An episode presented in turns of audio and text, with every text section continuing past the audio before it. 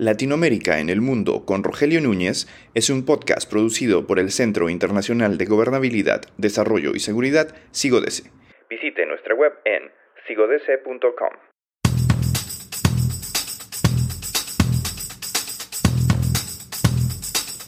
El nuevo año ha traído una noticia, una noticia que ocupa todas las primeras planas y todas las aperturas de informativos, la llegada de Lula a la presidencia de Brasil un fenómeno que no solamente es de tipo político interno para Brasil, sino que se ha convertido realmente en un fenómeno latinoamericano e incluso mundial, pues espera que Lula vuelva a tomar un liderazgo no solamente regional, sino también a escala mundial, con la Amazonía como eje vertebrador de esa relación.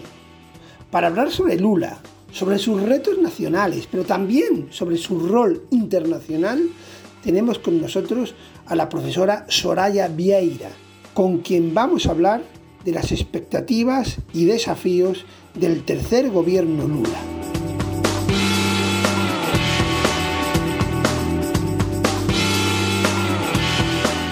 Pues tenemos con nosotros a Soraya Vieira para analizar un poco lo que han sido estos primeros pasos de eh, Lula Silva como presidente.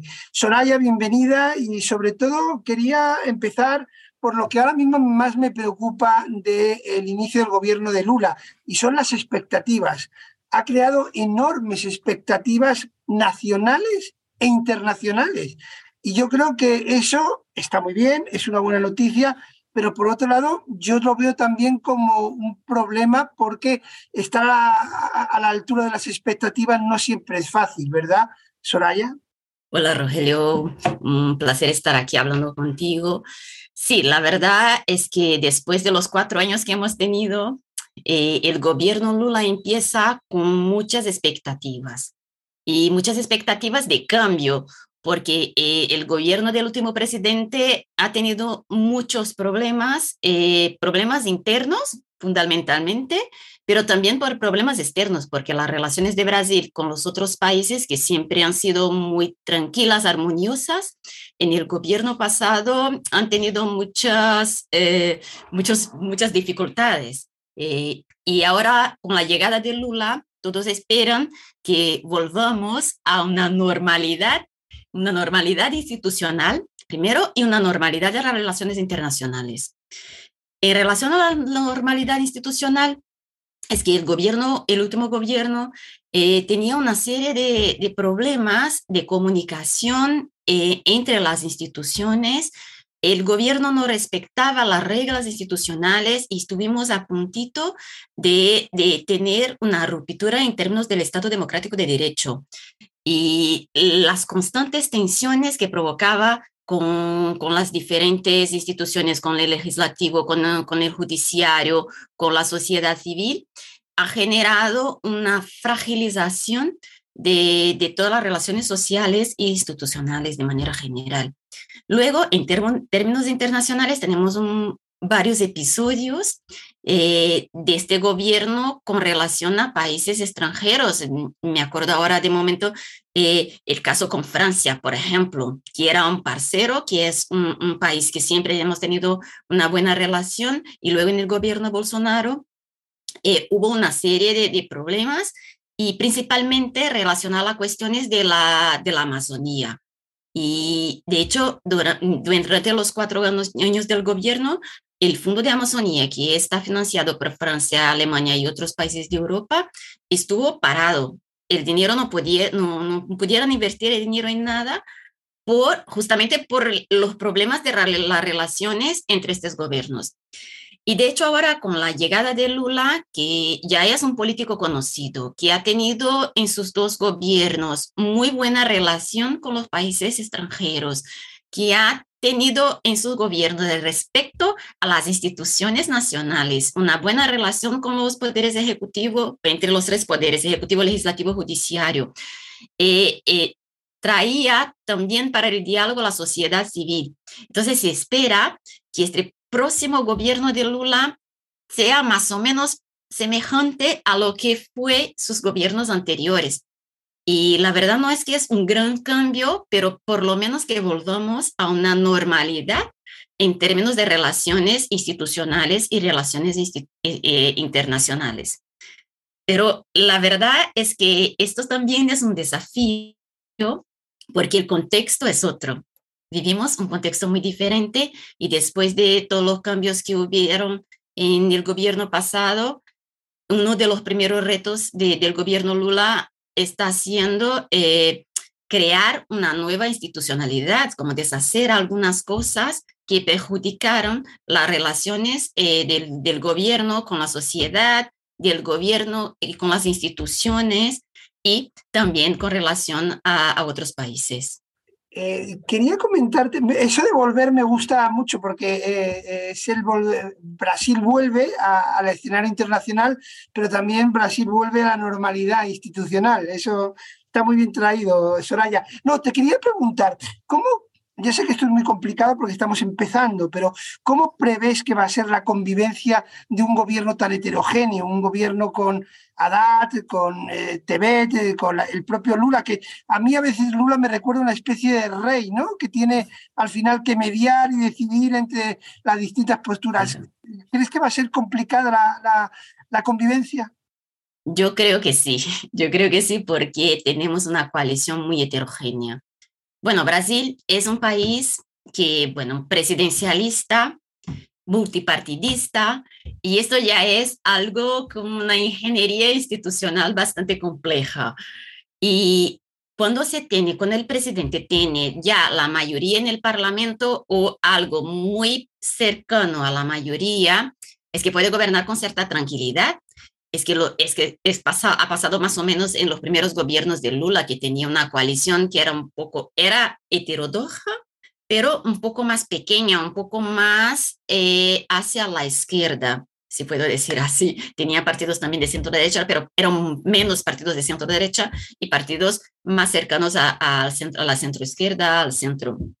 Pero ahora, esta es la coalición más grande de, de Lula de, todo, de los dos gobiernos, de los tres gobiernos, este que empieza ahora, es la más grande y es la más heterogénea. O sea, es que trae partidos desde la, la extrema izquierda, si así podemos decir, hasta partidos bastante de derechas.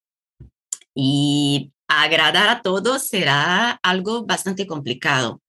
Y eso depende primero, de estabilidad de Lula, que tiene de, negociar, de hablar con la gente, de traer a la gente a, trabajar junto, pero también del equipo que tiene, que, que, intentar tener un equipo que pueda transitar, que pueda hablar con, con los diferentes sectores. Es que ahora, eh, justamente ahora en este, este gobierno, eh, la coalición que ha elegido Lula de centro izquierda es minoritaria, es que no tiene muchos diputados. Luego, agregar a, otros partidos que le apoyaron en, el, en las elecciones, por ejemplo, el MDB de Simone Tebet, eh, es algo importante, pero también no es suficiente para que tenga la mayoría para aprobar eh, sus medidas. Tendrá que estar todo el tiempo hablando, dialogando y trayendo también para, para, para la coalición los partidos de lo que llamamos centrón, que son partidos más fisiológicos, partidos que, que están abiertos a la negociación y, y quieren llevar ventajas. Entonces, estos partidos tienen una base que ha crecido en los últimos pleitos, en las últimas elecciones, bueno, los últimos, en, en 2018 ya han crecido, ahora en 2022 también. Y son partidos que serán importantes para que se apruebe cosas. Porque, por ejemplo, para cualquier tipo de enmienda a la Constitución, como la que fue aprobada en la última semana, tiene que tener eh, dos tercios del, del, Congreso Nacional en dos votaciones y luego del Senado también. Entonces, que tiene que tener una base muy amplia. Y las últimas elecciones eh, nos dejaron un, un, parlamento, nos trajeron un parlamento bastante más a derecha, los partidos de derecha que apoyaron a Bolsonaro o los partidos de derecha que son más fisiológicos, que no habían apoyado a nadie, son la mayoría hoy en el parlamento. Entonces, esto depende un poco de esta capacidad de Lula, que es como un, un rey que pues, se podemos decir esto, eh, de hablar al Parlamento, hablar a los diferentes partidos y negociar con ellos para que, que tenga una base, un apoyo suficiente para poder hacer políticas. Es, yo creo que es, posible que lo haga. El ejemplo que hemos tenido es la aprobación de la de enmienda constitucional para cambiar eh, el techo de gasto público. Ha sido su primer reto y un reto bien sucedido. Ha, conseguido aprobarla, pero será así. Yo creo que no, no, va a tener mucha facilidad ahí con el Parlamento, pero tiene la posibilidad de dialogar y negociar con ellos. Eh, la última pregunta que quería hacerte, Soraya, es sobre el Bolsonaro y el bolsonarismo. Yo, tengo la teoría todavía de que mucho del voto de Bolsonaro es un voto prestado y que eh, Bolsonaro se haya radicalizado tanto y no haya asistido al cambio de mando, etcétera, en realidad es una buena noticia porque deja el espacio del centro derecha muy abandonado y posiblemente para que alguien, no sabemos quién, eh, lo pueda reconstruir. ¿Esto estás de acuerdo?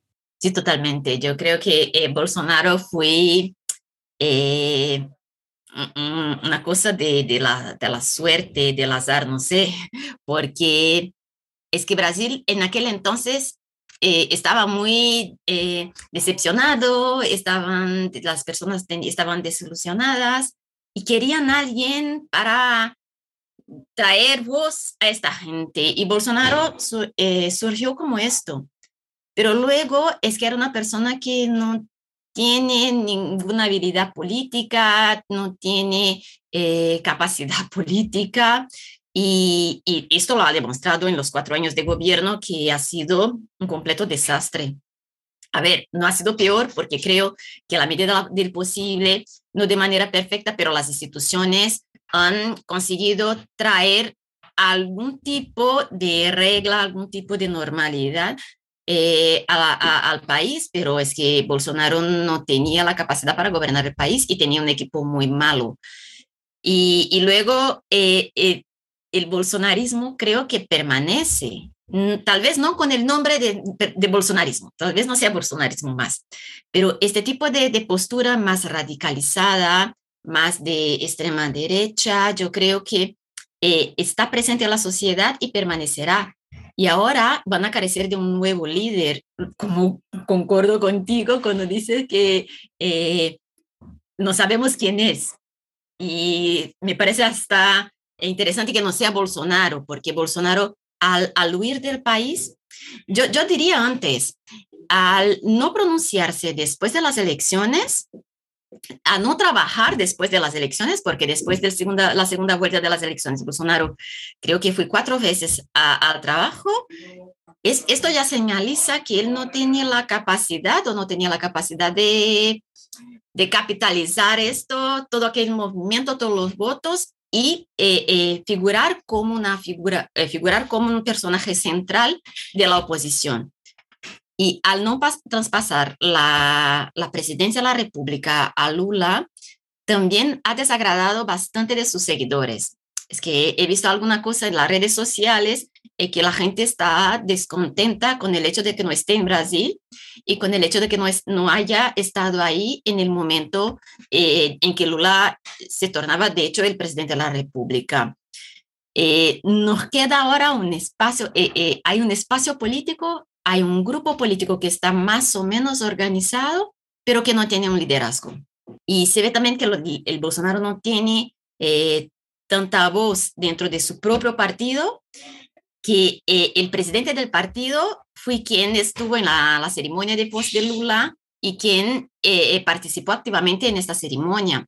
Entonces, no sé quién puede venir como un liderazgo de, de derecha o extrema derecha, pero sí que, que están, hay un movimiento organizado y, y, carecen de un liderazgo. No sé quién, quién será el próximo. Perfecto, Soraya, pues muchísimas gracias por haber estado con, con nosotros y espero pronto volverte a, a entrevistar. Muchas gracias.